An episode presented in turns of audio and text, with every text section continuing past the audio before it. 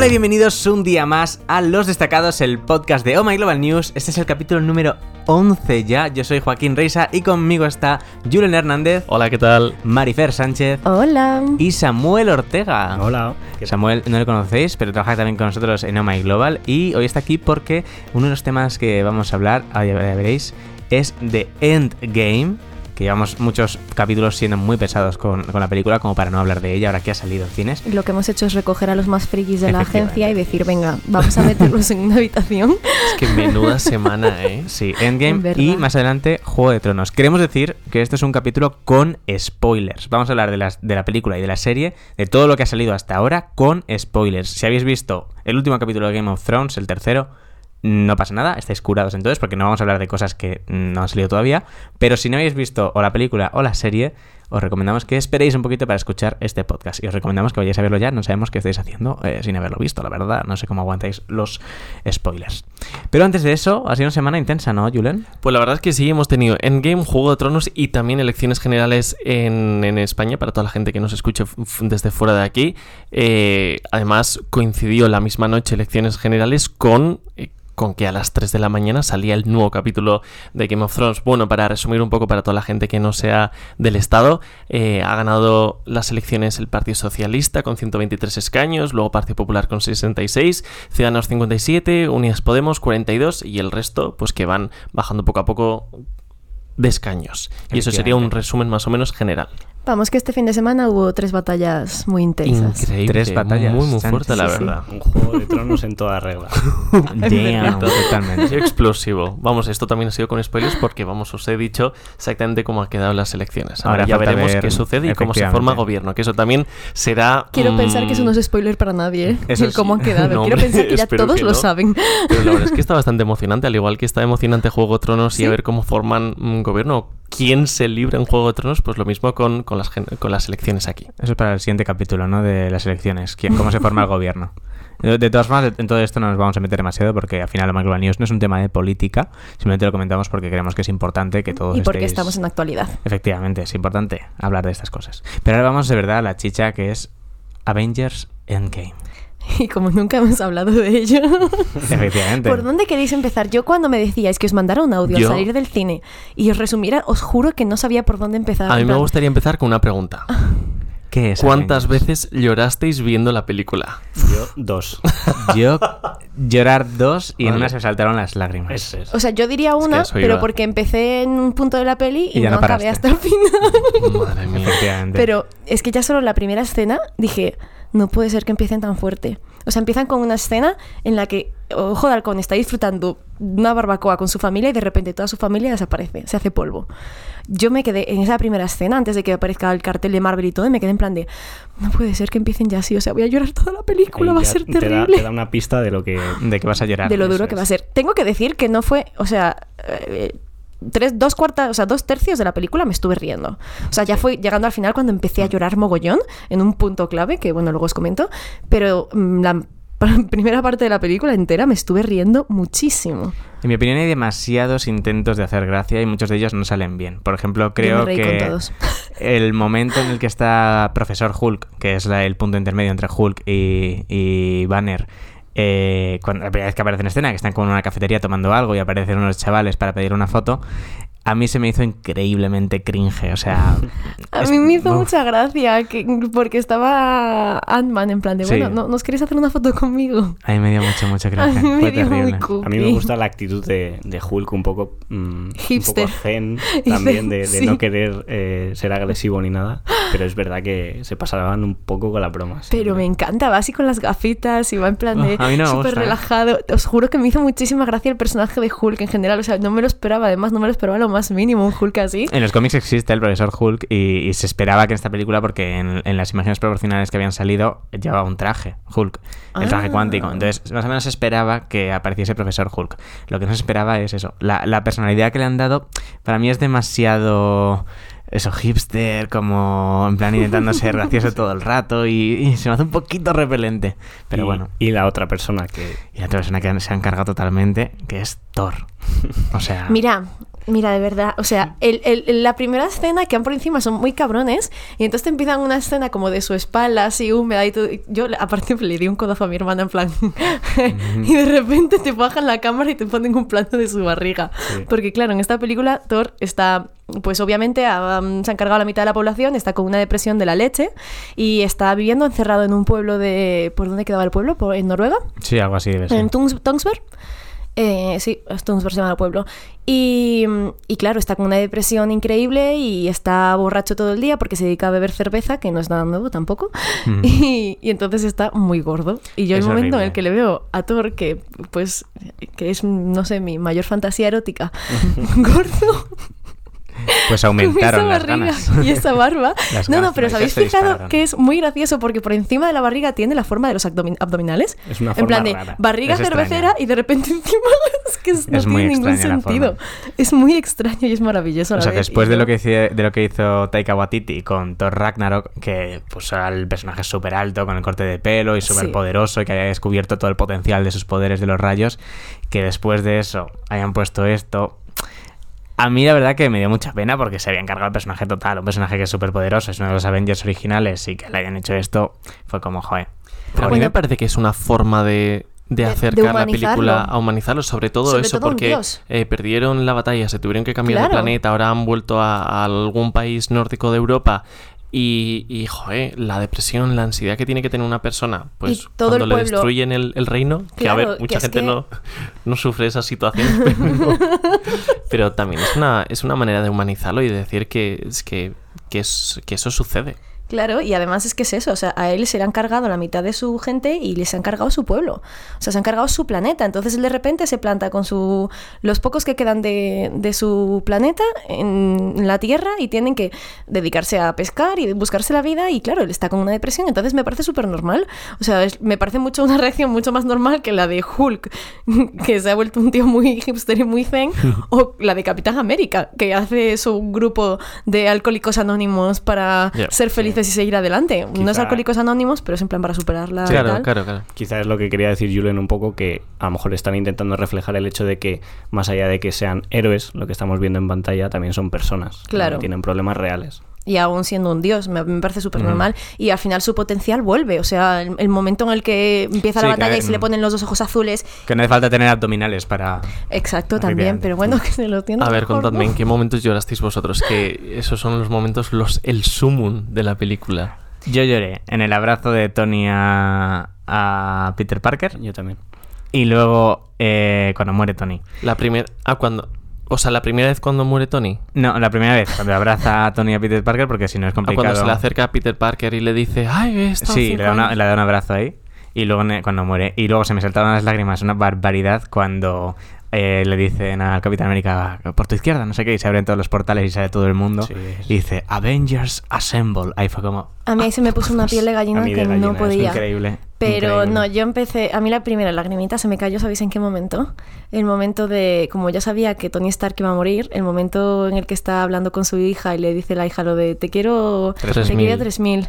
Y entonces yo creo que sabía que iba a morir, yo estaba en plan, yo que claro, yo Marifer lo sabía porque a Marifer le encantan los spoilers Sí, y nos sí. pidió, nosotros fuimos a la premiere unos días antes y nos suplicó que le dijésemos qué pasaba. Yo no quise decírselo, pero Paloma se me adelantó. Y sí, y eso Paloma me dijo ya, ahora. Paloma me no dijo está aquí. quiénes morían, que son la Vida Negra y Tony Stark, y entonces pues iba preparada psicológicamente a la película. Ah, ¿no ibas preparada parte. para Capitán América entonces? No iba preparada para Ah. lo que pasó a Capitán. eh, Paloma solo me dijo, muere la vida negra y Iron Man. Es lo único que me dijo. Luego le intenté sacar más cosas, pero me dijo, eh, corro peligro de ser despedida, así que no voy a decir nada más. Efectivamente, bajo amenaza. Yo lloré, por ejemplo, con eh, cuando Tony Stark abraza a Spider-Man Es que y es tan mono cuando Spider-Man. se despide de su padre también, la charla que Ay, mantiene con su padre. Sí, me parece ahí también muy se me. Es se me muy llenaron los bonita esa de parte. lágrimas.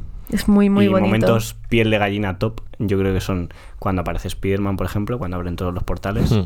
Esa escena es que es increíble. A mí, mi mayor momento piel de gallina fue el momento en el que Spider-Man coge el guantelete, aparece Capitana Marvel para ayudarle Sí. y de repente dice él en plan de ¿cómo vas a poder cruzar? eh, En plan, batir a todos estos. y ella Tranquilo, dice, nosotros la Claro, y de ayudaremos. repente llegan todas las demás mujeres del universo Marvel diciendo tranquilas, no estás sola. Es y yo en plan, Ese fue te juro, increíble. mira, se me está poniendo la piel de gallina de a decir. cierto. Ese fue mi segundo momento. La gente aplaudió muchísimo en el cine en ese momento, la En gente chillando, fue como. No aplaudió nadie. Y a ¿En mí serio? me salió solo aplaudir y la gente se me miró en plan, pava, ¿qué haces? Y yo así de, vale, ya paro. Eso te pasa por ir a ese cine Y no con nosotros. Claro, claro. Ya pues increíble ese momento también. La verdad que la película tiene bastantes mensajes eh, de igualdad y de y Sí. incluso yo que sé, al final, eh, tanto el Capitán América al final le cede el testigo a Falcon, que es una persona negra, como, ¿cuál era la otra? Thor. Thor le deja el reinado a Valkyria, que también es una, una Sí. mujer negra. Entonces hay como... mm, no en sé. el momento de Alcohólicos Anónimos, eh, una curiosidad que nos contaste tú. En el momento de Alcohólicos Autónomos, al principio, cuando está el Capitán América con otros, uno de las personas que habla es Kevin Feige. No, perdona, es eh, uno de los hermanos rusos. eh, no sé cuál de los dos, pero es uno de los hermanos rusos, de los directores de la película, que es el primer personaje abiertamente gay del universo Marvel, de las películas, de los cómics hay más. Pero de las películas Marvel es, es el primero.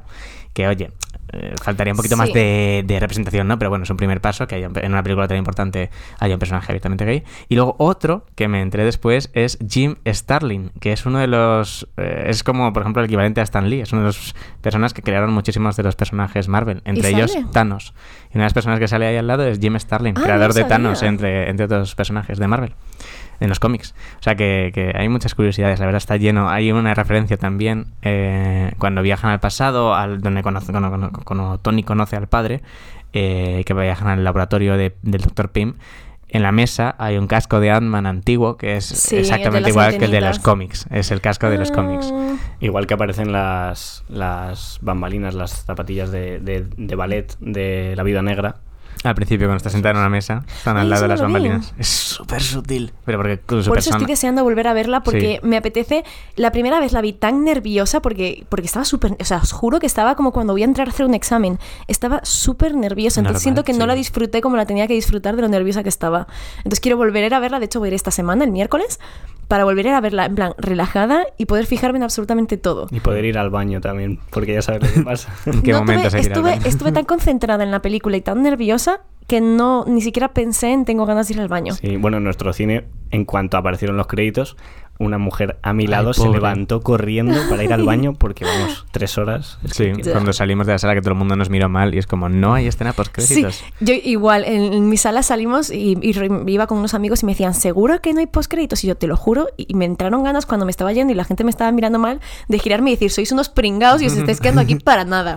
Lo que sí que hay, eh, que es cierto, es en el último logo que aparece de Marvel, se hay unos martillazos. Y es una referencia a cuando Tony Stark crea el traje en la cueva, lo crea a martillazos. Y es una manera de, como al final la película te habla de- del viaje del tiempo, como una cinta de Moebius, que al final no deja de ser algo infinito, ¿no? Que tiene una sola cara, pues es como termina la película de Endgame y empieza a sonar la primera, ¿no? Como si fuese una cinta de Moebius en sí. Y además que también como curiosidad, cuando, bueno, en el funeral de, de Tony Stark, una de las personas que aparece ahí al fondo es un chaval joven que es una eh, un actor que salió en una de las En películas 3. de Iron Man y se rumorea que va a seguir él con Se dice que sería Iron Kid, que es el, en los cómics es... En realidad tendría mucho sentido porque están todos los personajes importantes del universo Marvel. Mm. ¿Por qué van a meter a ese chico? Es que además es como Marvel no hace las cosas porque sí, siempre las por hace eso, por algo. sí. Lo ha demostrado en todas estas películas. Entonces, si la única persona que no es eh, uno de los Vengadores que aparece es ese chico, es por algo. Y ese chico, de hecho, sale en la película 3 como que en la, la 3 de Iron Man, que te da a entender que Iron Man se quería como jubilar. De hecho, ¿no? Y le deja a ese chico como una parte del traje Sí, o unos traje. ordenadores de última generación, ya no me acuerdo muy bien, hace mucho que no la veo, pero sé que le dejaba cosas como para que el niño, de hecho yo cuando terminé Ir- Iron Man 3, que no sabía todo lo que iba a pasar con Avengers y pensaba que se acababa ahí, dije, a este niño lo van a hacer protagonista en algún momento. Pero claro, Mm. cuando de repente salió Avengers y no le hicieron ningún caso y no volvieron a nombrarle, pues lo ignoré y lo olvidé Sí, hasta habrá- esta película. Habrá que verla otra vez para refrescar un poco Totalmente. ese momento. Y no hemos hablado todavía del otro momento piel de gallina, Ay. que es Capitán América levantando A el ver. Ah. Eso es. Ah, uff, sí, sí, sí, No sí. hemos sí, hablado sí, de sí. eso Y todavía. aparte que se gira la, la cámara y dice, Thor, sabía que tú podrías. Sí, sí, sí. Ese fue el momento, yo creo, en el cine que más gritó la gente, incluso cuando aparecieron ¿Sí? Spiderman y todos los Yo me comí ese spoiler antes de ver la película. Antes del preestreno, los dos spoilers que vi en, en redes era el Capitán América con el martillo en la mano y a, Thor- no, a Hulk con el guantelete puesto. O sea, me comí dos esas dos momentos súper claves. Sí, que no afectan como tal al desarrollo de la historia, pero sí que me jodieron momentos grandes. También hubo un en el que se me cayó la lagrimita cuando eh, está Hulk hablando, no me acuerdo con qué personaje, y le dice, intenté hacer que volviera. Cuando tenía el Sí. guantelete, intenté hacer que volviera, porque claro, no hemos hablado de la muerte de la pobre viuda negra, que, que muere, al, muere igual que como murió, ¿cómo se llama la chica verde? Gamora. Gamora.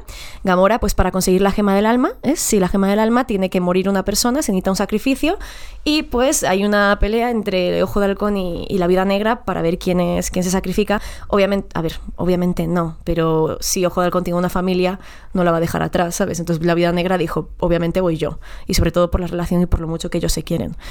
Ese Y- momento personalmente se me hizo un pelín agobiante, largo y tenso. Exacto, a mí me pasó igual y eh, o sea, se me hizo como todos sabemos lo que va a pasar. Sí, es, lo- es lógico, entonces no lo hagáis tan largo. Claro. Pero me pareció bonito que por lo menos la frase, la de what- la de ¿cómo se dice en español? La de whatever it takes. eh, Cueste lo que cueste. cueste lo que cueste, que se gira ella y le dice cueste lo que cueste y se tira y me pareció en plan de ay.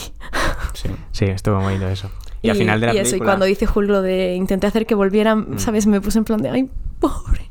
Y hay otro momento al final, justo después del funeral, que están hablando Ojo de Halcón y la bruja escarlata, que, que la bruja le dice, ella sabe lo que hemos ganado, y también dice, y él también. Y hay Sí. mucha gente que está diciendo eh, distintas teorías de quién puede ser, y yo creo que tengo claro que ese y él también es Visión.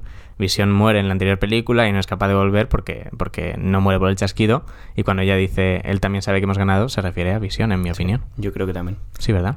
No, Stark. No lo había pensado. No, yo porque pensaba Tony era sí que lo sabe. O sea, Tony lo sabe porque Claro, Tony ha Tony- chasquido. Tony sabe que- obviamente que- lo sabe. Pero en plan, cuando habla de seguro que él también lo sabe, No lo había se pensado, está no refiriendo a visión. Yo creo que claramente sí. Tendría mucho más Sí, sentido, sí, porque sí. es- de hecho me quedé pensando en plan, bueno, Tony lo sabe, ¿sabes? Claro. Claro. Y luego más de referencias a los cómics, tanto en el momento de, de Capitán América levantando el martillo, eso también es una referencia a los cómics, que ahí lo levanta. Y luego también en, cuando se mete en el ascensor, que parece que va a recrear una escena de Capitán América 2, la de Winter Soldier, hay una escena donde se meten todos en el ascensor y acaban pegándose de leches. que Eh, no dejan entrar a Hulk al ascensor.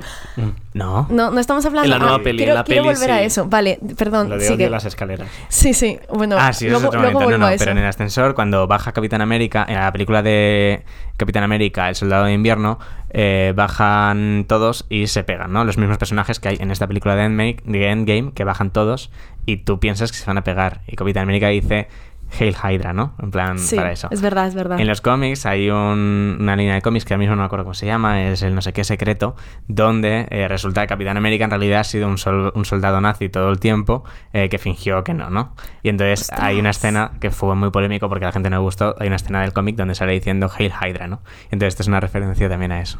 Anda, no lo sabía. No, Mm. lo que yo me refería, que de hecho cuando salí del cine y os mandé un audio dije, no estamos hablando de esto, pero eh, cuando hacen uno de los Remembers, que por cierto me encanta que haya esos Remembers y volver a las pelis de antes, eh, cuando están luchando en la Torre Stark, que hay como una que se intentan meter todos en el ascensor y de repente le dicen a Hulk, tú no puedes, tú no entras. Sí. Y dice Hulk, Hulk odia escaleras. Y empieza a bajar las escaleras. En ese momento veis que empujan a... pierden el Tesseractor Sí. y se lo lleva Loki. Sí, Sí. Y no se vuelve a hablar de eso en toda la No, película. O sea, se va. claramente van a dejar aquí una puerta abierta para que Loki la líe, porque tiene que haber un momento en la historia en el que Loki tenga el Tesseractor. Yo creo que no, ¿eh? O sea, Yo estoy segura de que sí.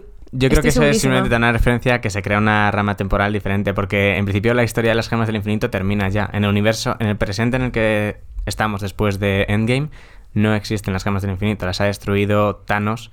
Ha usado las gemas para destruir las gemas, como empieza Claro, la sí, película. sí, sí. Y las otras las devuelven a su línea temporal. Y ahí devuelven el tercer acto, lo devuelven a su línea Pero temporal. esa línea temporal, pero para conseguir el Tesseractor tienen que irse antes en el tiempo. Sí, lo devuelven Y a lo devuelven a, ese punto 70. antes en el tiempo, por lo cual en algún momento llegarán a un punto en el que Loki tiene el Tesseractor. Y Sí, Loki sí, se sí. has- Y ahí Porque aparte no vuelve a salir Loki en toda la película. Y Loki para mí es un personaje importante. O sea que Loki yo creo está que muerto. tienen...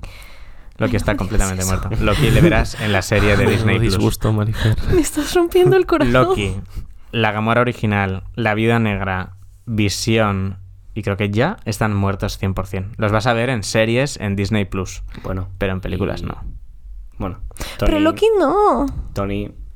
Tony también A está ver, muerto, sí, obviamente. Tony, Capitán América mucho que nos duela decir. Que con respecto a la muerte de Capitán América, a mí me parece curioso porque muere porque se hace viejo. Sí. Pero justo al Pero principio. todavía no se ha muerto. Sí, Pero a ver, le quedan dos días de vida. Te dan a entender que está Sí. muerto. Por eso, por eso yo lloré. Yo justo iba a decir, cuando antes preguntasteis el momento llorera, yo lloré más con la imagen del. O sea, con todo lo de Capitán América viejo que con todo lo anterior. A mí Pero porque no lo sabías, porque, claro, por- no, no, no solo porque no lo sabía, sino porque, aparte de que es uno- era uno de mis personajes favoritos, es como. Vale, ha vivido una vida preciosa y todo lo que tú quieras, pero, o sea, me lo habéis dejado en un estado que le quedan dos días Que de no vida. puede- Me da todavía más Sí, penita pero ¿A, yo- a dónde. ¿A dónde retrocede Capitán América? A los 70. Capitán Claro. América devuelve todas las gemas y Y luego se queda en los 70. en los Se queda 70 con- con Peggy Carter. con- Claro, Peggy pero en los Carter, con la 70 gente todavía eh, es joven. O sea, Claro, en los pero 70 él que tendrá envejece. No, pero él vuelve. 35. Él O vive sea, toda su vida, claro. o sea, él vive toda su vida con Peggy Carter hasta que es anciano y Pues ahora cuando- como mucho tendrá 70 años. No, no, tú No. mira en la escena, está No, es que creo que la película como tal, Endgame, está inspirada no en el 2019, sino un poco... en 2025, sí. algo así. 24. No, no, eh, vuelve muy viejo ya. Vive toda su vida Sí. con Peggy A Carter. mí me, me- me- De hecho, Peggy Carter en esa actualidad ya había muerto. Sí. Estaba ya O sea, en el hospital. entender que él vuelve últimas. una vez Peggy Carter ha muerto y Hmm. ya no tiene que seguir con ella. Él vuelve y ya está Claro, viejito. a mí eso me dio ternura porque al final pienso Yo eso Lo que yo pensé de ahí- Aún por la vida encima, que- la que película quería. acaba con esa escena. La película acaba con la escena de Peggy Carter y él bailando una Sí. canción en la casa y yo... Eso sí que hubiese sido una buena escena post-créditos, por ejemplo. No, pero ellos han querido cerrar No, ahí. sí. El tema. Sí, y es lógico, porque las escenas post siempre te muestran, mm, bueno, normalmente te muestran algo Una que va a pasar. promoción. Y aquí lo que han hecho es, ya está, se ha acabado, se ha acabado esta fase y se ha acabado para siempre. Mm. Entonces lo han cerrado. Y ha sido como... mi- lo que a mí me corroe por dentro es que en los primeros experimentos que hacen de viajar en el tiempo que hace Hulk, eh, en- cuando están haciendo con, con Ant-Man, que viene bebé, viene niño, viene anciano, cuando viene de niño, viene de niño siendo consciente de que es él. Sí. Sí. Entonces, ¿por qué no puedes coger a Capitán América, usar ese, ese tipo de experimento del tiempo y volver a traerle joven y vuelves a tener a Capitán América como sigue siendo consciente de que es él? Es, es- o sea, básicamente Porque lo que a mí me da a lo entender... saca de otra realidad, entonces ya no existiría Capitán América. No le sacan de otra- realidad porque viene consciente. Ant-Man viene consciente de que está en el cuerpo de un niño. Pero ¿y cómo Bueno. sabemos que viene consciente? Porque lo dice. Dice en plan. de- Sí, dice, me "Pero he este cagado, me he es-". cagado y no sé si ha sido el, Ah, el bebé, el anciano o yo. Y dice la chica, ¿es Scott Lang? Y dice, sí, soy yo. O sea, sí que es consciente de que es él y que está en esa situación. Sí. Solo que cambia de cuerpo. Entonces, yo lo que entendí ahí es que habían inventado una máquina de rejuvenecer. En verdad. Y que se puede aplicar. Pues que nos lo traigan aquí, por favor. Por favor. Bueno, Yo vosotros nunca habéis sido 23. jóvenes, o sea que... Ya. Pero yo qué sé, podemos recuperar a Capitán América técnicamente. tampoco, técnicamente. Marifer. Yo sí. Bueno, pues yo creo que esto ha sido un repaso bastante grande de Endgame. Pero nos queda Game of que Thrones. podríamos seguir hablando Podríamos seguir horas no pasa horas, nada. Sí, sí, sí. Pero es De que es lunes y yo ya he visto dos veces el capítulo de Game of Thrones. aunque estemos haciendo un podcast de esto, eh, que sepáis que es nuestro día a día hablar de, de- de Marvel y de Realmente sí. Y que en omicronnews.com tenéis una review. Esa es sin spoilers, pero bueno, es muy interesante porque hablamos un poco de cómo está avanzada la trama y cómo se trata algunos personajes. Aunque no tenga spoilers como tal, se- es, está muy bien leerla. Y ahora sí pasamos a Game of Thrones, que efectivamente lo hemos visto Julian y yo dos veces ya hoy. Sí. Y Samuel una. Marifer no es que no lo he visto, pero ya sabéis que me encantan los spoilers, así que no tengo ningún problema en estar en esta ¿seguro? conversación. Estás a tiempo de abandonar Estoy la sala. completamente segura. De hecho, es que me gusta, lo disfruto más. Hasta ahora Vale. todavía no, Mira- no le hemos dado, no le hemos dicho ningún Sí, sí, spoiler. hasta ahora, no, o sea, llegué a la nada. oficina rogándoles en plan, por favor, contadme lo que ha pasado y nadie me ha dirigido la palabra, no me han querido contar nada. Qué fuerte. O sea, ahora se lo vamos a contar a Marifer con spoilers. Eso Sí. es. Vale. Novedad. Termina el capítulo con Aria. Oh, me está doliendo, no puedo, no puedo. Seguid ¿Ha vosotros. muerto Aria? No. Ocurre la guerra. que Hay una sí. macroguerra súper bonita grabada, con planos muy bonitos. Los muertos prácticamente arrasan con todo. El rey de la noche llega hasta donde está Bran, que está sentado a los pies del árbol. Se quedan mirando y cuando, cuando, cuando hace el rey de la noche va a coger su espada para matar a Bran, aparece saltando por detrás Aria.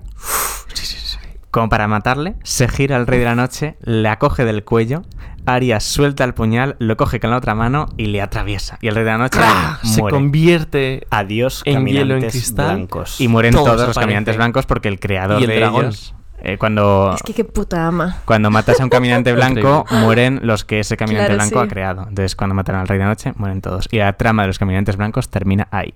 Es ahora toca el Juego de Tronos. Es que ahora empieza lo, lo heavy. Es, o Que sea, es lo lógico, la serie se llama Juego de Tronos. Lo lógico bueno. es que sea Aria porque es una jefa y no, no, no entiendo por qué, o sea, no, no lo sé. Aria no, es mi no personaje aspira favorito. a reina el Aria. y el de todo No, el mundo. Reina no, no, Aria claro. no. Ah, De hecho, no, yo estoy segura de es que no le pega como personaje Por eso, por estar. eso.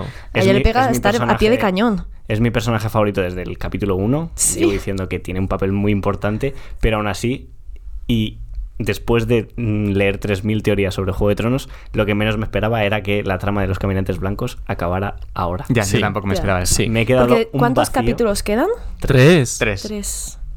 Que Termina acaba, el 19 de mayo. Y se acaba ya para siempre. Como dato curioso, eh, en este capítulo no aparecen los Lannister, no aparece Cersei como tal, es. así que no sabemos qué ha hecho durante la batalla. Prepararse. Armarse. Hoy he visto un par de memes en internet con respecto a, a eso. O sea, ahora, el tema es ver, eh, después de la gran guerra de Invernalia, cuántos miembros les quedan en el ejército a los del norte. Yo creo Porque que son seis o siete nomás. Escasos, es que es desde luego. increíble la matanza. Todos los Dothraki han muerto. Sí. Sí. Oh. La gran mayoría de los Ansuli han muerto también. Oh. Personajes principales importantes, en principio solo ha muerto eh, El rubio. de Khaleesi? Sí, Jorah el- Mormont. el Sí, Jorah Mormont. El, el del... El de la espada de fuego Theon, Theon Greyjoy ha muerto. Don Darion, que es el de la espada de fuego. Eso es. y la señora. Y La y bruja. la bruja. La bruja es- roja esta, la bruja escarlata, ¿no? escarlata. la bruja roja, vamos. La señora de la luz. Sí. Esos son los principales que han muerto. La Brienne, por ejemplo, yo estaba convencido de que Brienne iba a morir, porque en el anterior verdad no. capítulo nos despedimos de ella, básicamente. La convierten en caballero y fue como, vale, tu Eso, ha eso sí que me parecería demasiado cruel. En el capítulo anterior, vendernos a, a Brienne de esa manera tan bonita como lo hicieron con esos buah, con esa historia tan preciosa y de repente ahora matárnosla. No, no, no. Muy No, así yo que creo tiene- que van a matar a todos los hombres. eh, Vota a favor. La, la- ¿Cómo se llama? Eh, la Khaleesi va a ser la del trono. Va a tener a Bri de acompañante y a Arya. Algún y ya plot está. twist tiene que haber. Bueno, unas Pues de no. las imágenes más Esas espectaculares del capítulo eh, son las de los dragones en las nubes. Encima de las nubes. ¿Qué ha pasado o qué? Eh, aparecen dos de los dragones que los montan eh, Jon Snow y, Y Daenerys que sí. y van a perseguir al Rey de la Noche que está montado encima de Invernalia, observando y esperando A que lleguen. a que aparezca, claro. Y, y sucede una pelea en el aire increíble. Con imágenes muy bonitas, la verdad. Sí. sí. Oh, tengo Sí, sí, lo tienes que ver porque de verdad es un es espectacular. Eso sí, el capítulo es larguísimo. Creo que son hora y Es el capítulo más largo de la temporada, 80 una hora y 22 minutos. Hombre, es que era la batalla clave, no pueden cortarla a la mitad. Y Estuvieron también- grabándola. Eso es, cuéntalo. 55 noches tardaron en grabar eh, esta batalla en 55 condiciones noches, Sí, me parecen pocas. en condiciones extremas. Y aún así, he de decir que la batalla mm, me la esperaba mayor. Me gustó más la de los bastardos. Pues yo he flipado porque el Juego de Tronos 803 es solo batallas. Solo, O sea, sí. Solo. Totalmente. Al principio hay los 10 minutos de tensión, tensión, tensión, tensión. Pero ya está. Luego todo Sí. batalla. Una de las cosas que se decía y que efectivamente ha pasado es que eh, toda la gente que se ha encerrado en una cripta se les ha olvidado que están luchando contra una persona que revive muertos. Entonces, encerrarse en el sitio donde Y hay sale todos la los muertos del no tiene sentido. Y efectivamente, los muertos reviven. Sale la mujer de la, la reina, la que era reina, la madre No se de... sabe. Yo- o sea, Tiene puede cara ser de ella. Que haya salido. eh, Tiene cara Liana. de ella. Tiene Habrá que cara de volverlo a ver. Liana. Hola. Habrá no que sé, volverlo a ver. que no se sabe. O sea, la madre no es. una tercera Catelyn, vez. tú dices Catelyn. Lady Sí. Catelyn Stark. No es el- ella. No, la- en los cuerpos de Catelyn y de Rob Stark nunca llegaron a la cripta. Ah, vale, Después de la poda roja nunca llegaron a la cripta. Y Ned Stark llegó sin cabeza. Yo propongo que lo volvamos a ver ahora el No, capítulo. por favor, hoy no. Por tercera vez. Bueno, y además los de Juego de Tronos han sacado Sí. un disco, ¿no? Curiosidad, sí, sí, sí, sí. Los ¿Cómo que de Game of Thrones han sacado un disco que se llama For the Throne, Music Inspired by the HBO series Game of Thrones. Es un disco sacado el 26 de abril, si no me equivoco, con un montón de canciones originales de, de artistas ya existentes que son la leche. O sea, está O sea, que es como la música que se ponen para inspirarse. No, no, no, no. Son artistas Pues que han hecho canciones es. para este disco. Pues Ah. están The Lumineers, está Ellie Goulding, está Ah. ASAP Rosalía, The National, James Arthur, Rosalía. Rosalía. Rosalía, sí. Una de las cosas que me sorprende es que en este disco no está Florence. Cuando, Cierto. si os acordáis, en el capítulo anterior, eh, cuando están todos reunidos al lado del fuego, se canta una canción. eh, Sí. El chico Sí, canta sí, una sí. canción. Y luego en los créditos sale esa canción como bien cantada, ¿no? La que canta esa canción es Florence. Florence and the Machine. Y sin Oh. embargo, no está en el disco. Qué curioso. A mí Sí. que me encantaría poneros dos, fragmen- dos fragmentos muy pequeñitos de las canciones. La primera se llama Hollow Crown de Ellie Goulding y suena así. Es mi favorita. You know you're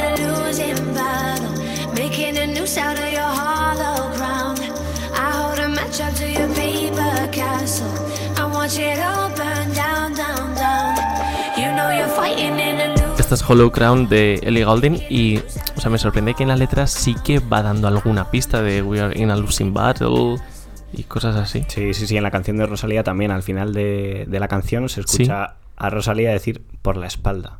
Ay Dios, vamos a escucharlo. Oh, Esta es Me traicionaste de Rosalía con Achal. Solo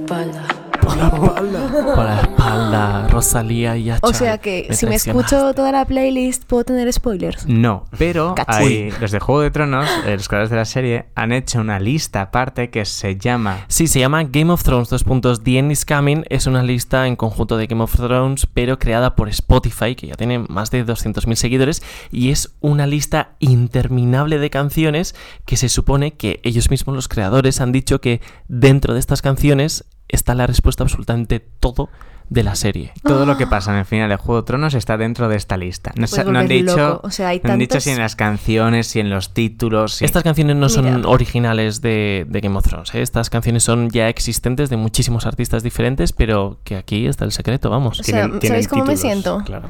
Como... títulos. Tien- tienen Como- títulos así. Y notas y melodías. y Me siento como Doctor Strange viajando por todos los futuros posibles Pues aquí hay escuchando uno la de- lista. Sí. Hay 300 millones de posibilidades. Pero sí, el disco de Game of Thrones a mí, vamos, me pareció espectacular. Oye, Si ¿cuándo el tenéis, disco de si, Avengers? tenéis, si tenéis opción, por favor, escucharlo porque os va a gustar. Pues muchas gracias por escuchar los destacados. Este ha sido el onceavo capítulo y ya de Juego de Tronos solo quedan tres. Así que nos vamos acercando para el final. Muchas gracias a todos por estar hoy con nosotros escuchándonos. Muchas gracias, Julen. Muchas gracias, Marifer. A ti. Y muchas gracias, Samuel. Muchas gracias. Y nos vemos en el siguiente programa de Los Destacados. Hasta luego. Por ahora. you.